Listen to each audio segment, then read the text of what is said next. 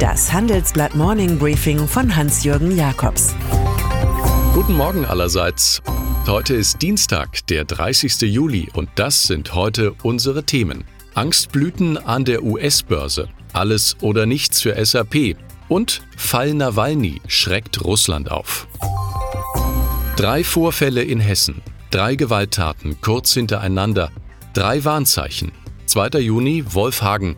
Der Neonazi Stefan E. erschießt den Regierungspräsidenten Walter Lübcke auf dessen Terrasse. 22. Juli Wächtersbach. Ein 55-jähriger deutscher Sportschütze verletzt aus Rassenhass mit einer Schusswaffe einen Eritreer schwer und tötet danach sich selbst. Gestern Frankfurt. Ein Eritreer stößt im Frankfurter Hauptbahnhof einen achtjährigen Jungen vor einen einfahrenden ICE. Der Junge stirbt, seine Mutter kann sich retten. Geschockt schauen wir auf die Multiplizierung der Extreme und vermuten, der Bedeutungsverlust von Kirche, Partei, Gewerkschaft, Medien habe damit zu tun. Keine Gesellschaft überlebt ohne ihre Institutionen.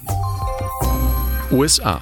Alle Daten der Vereinigten Staaten deuten auf einen Boom. Die Arbeitslosigkeit liegt auf einem historischen Tiefpunkt. Und doch, der US-Notenbankchef Jerome Powell wird in dieser Woche mit höchster Wahrscheinlichkeit die schon niedrigen Zinsen weiter senken. Die Hochkonjunktur, auch sie schon rekordmäßig lang, soll verlängert werden. Wenn es nach Präsident Donald Trump geht, am besten die ganze Wahlkampfperiode bis Herbst 2020 hindurch. Powells Powerplay dürfte am Ende jedoch mehr den Angstblüten der Börsen dienen als der Realwirtschaft. Hier werden die tieferen Ursachen der nächsten Finanzkrise geschaffen.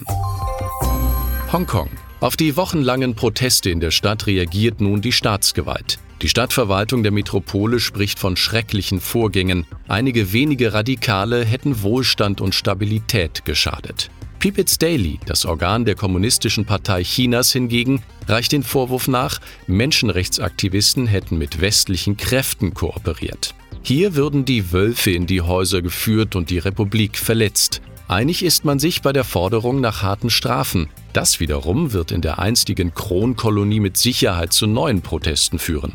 Im Fall Hongkong scheint eine alte Weisheit von Leo Tolstoi zu gelten. Alle denken nur darüber nach, wie man die Menschheit ändern könnte. Doch niemand denkt daran, sich selbst zu ändern.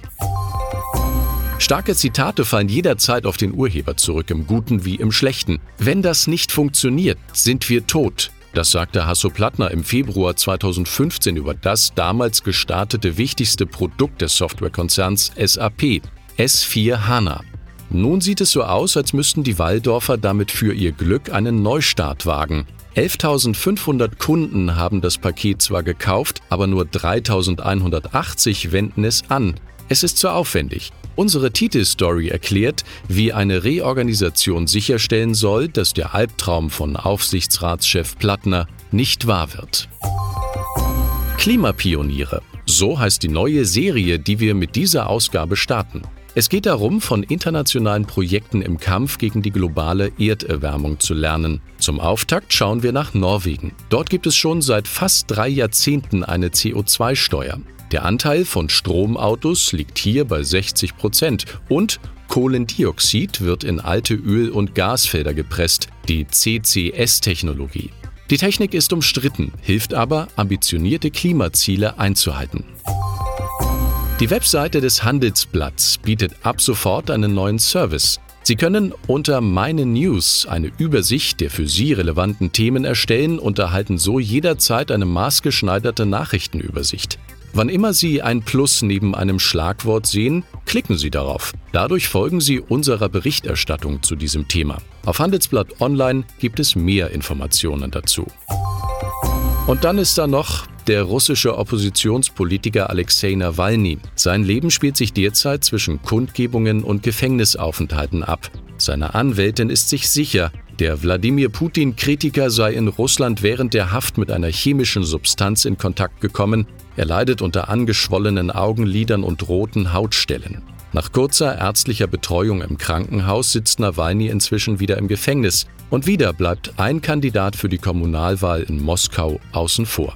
Ich wünsche Ihnen einen entspannten Tag und starten die Woche. Es grüßt Sie herzlich Hans-Jürgen Jakobs.